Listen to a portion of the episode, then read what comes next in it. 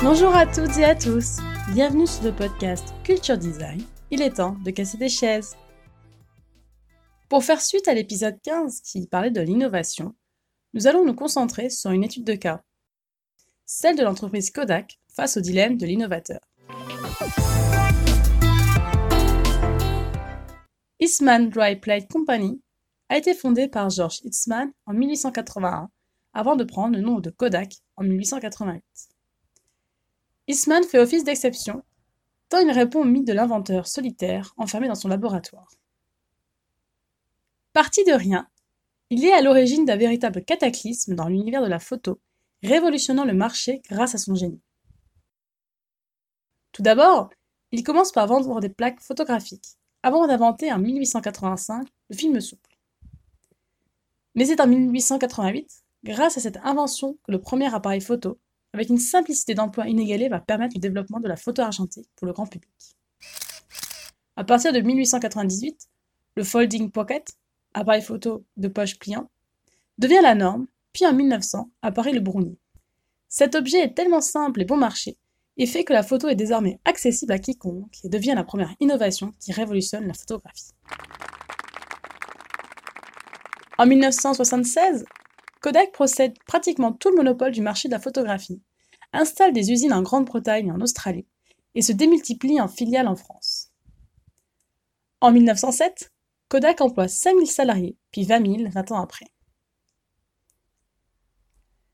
Kodak se lance ensuite dans la pellicule cinéma, ce qui ne plaît guère à Charles Pathé. Mais, après des années en duel, leur société fusionne en 1927 en France c'est la naissance de l'entreprise Kodak Pathé. En 1935, naît le premier film, le Kodachrome, qui rencontre un véritable succès sur le marché amateur. C'est en 1975 que Kodak commencera à s'intéresser au marché du numérique, c'est-à-dire relativement tôt. Il inventera le premier appareil photo numérique, mais ne l'offrira pas au marché par peur de tuer son commerce dominant, le film argentique. En 1986, Kodak crée le premier capteur numérique à mégapixels, mais c'est seulement en 1990 que son appareil photo numérique, le DCS-100, sera mis en vente et à un prix très élevé. Quatre ans après, elle collaborera avec Apple pour lancer un produit plus grand public, mais il faudra attendre 2005 pour voir le premier appareil photo au monde équipé de Wi-Fi et capable d'envoyer des photos par email. Les appareils EasyShare. Mais le virage numérique sera pris bien trop tardivement et Kodak ne retrouvera jamais son monopole. Mais quelles étaient donc les prémices de sa chute? L'entreprise connaît des difficultés dès 1980. Fujifilm, son concurrent japonais, se développe aux USA et gagne de plus en plus de parts de marché à cette même période. Il s'ensuit alors une guerre des prix, ce qui érode sérieusement les marges de Kodak. L'entreprise prend conscience, à cette occasion, de sa structure de coûts très élevée et de l'inefficacité de son outil industriel que sa situation de monopole avait longtemps masqué. L'identité du film restant très forte, la vente d'appareils photo est considérée comme secondaire chez Kodak, d'autant plus qu'elle aurait beaucoup moins rentable. Mais l'année 90 sonne le glas. Kodak se voit obligé de commencer à licencier et la première purge débute dans les usines de fabrication. Le réveil sera douloureux et l'entreprise ne retrouvera plus jamais les marges qu'elle qualifie elle-même d'indécentes.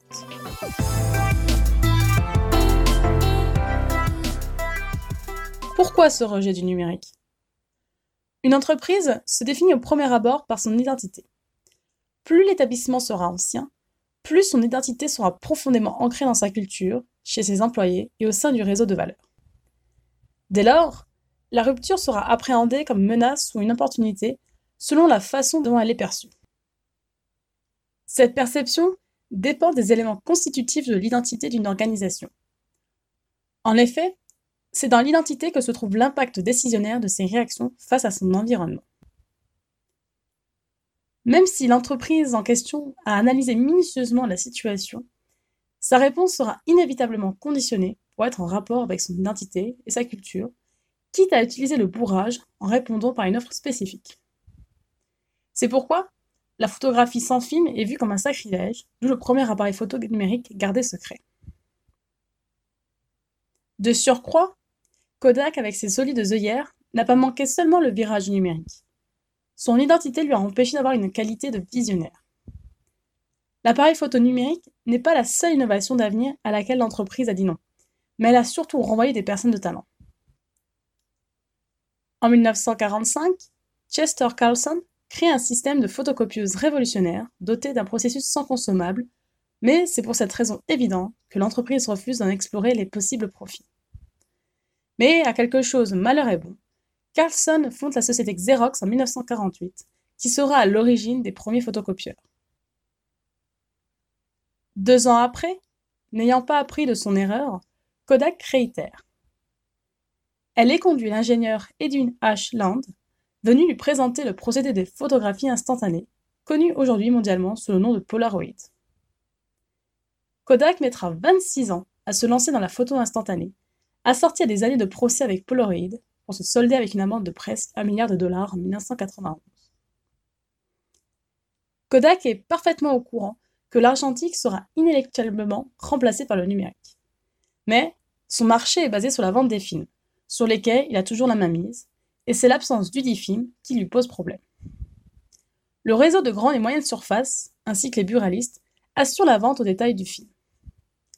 L'entreprise gagne alors l'argent en vendant les appareils photo très chers, mais leur marge est quasi nulle dû à l'amortissement des frais de recherche et développement. Les appareils numériques sont réservés alors aux experts et ne se vendent via seulement des distributeurs spécialisés. On remarque alors que le premier réseau est parfaitement maîtrisé par Kodak, mais sur le second, tout est à développer, mais aussi à trouver non seulement une légitimité. Les avantages concurrentiels de l'argentique deviennent inutiles dans le monde numérique. Le monde n'avait plus besoin d'eux.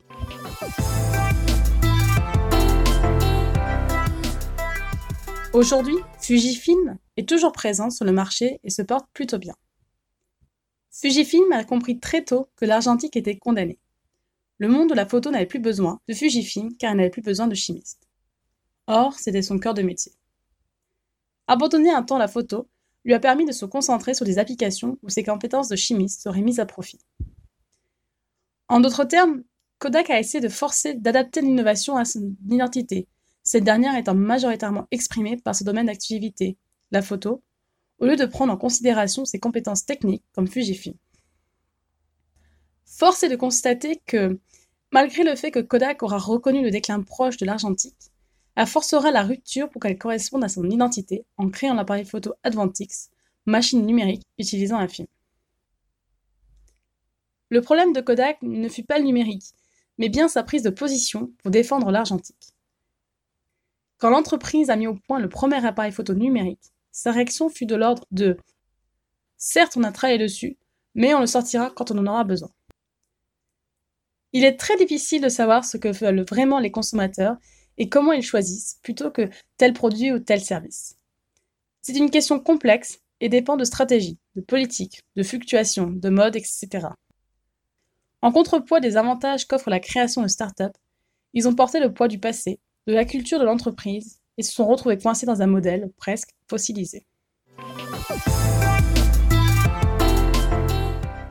Merci de m'avoir écouté. On se retrouve la semaine prochaine pour un nouvel épisode. Retrouverez toutes les sources concernant le podcast sur mon site internet massomarion.wixit.com slash website dans la rubrique blog puis podcast. Vous pouvez vous abonner à ce podcast sur de nombreuses plateformes telles que Deezer, Spotify, iTunes Podcast, YouTube ou encore Podcast Addict. N'hésitez pas à le partager avec votre entourage, à faire un don sous ma cagnotte Tipeee ou à me laisser votre avis. Je me ferai un plaisir de le lire lors d'un prochain épisode. À la semaine prochaine!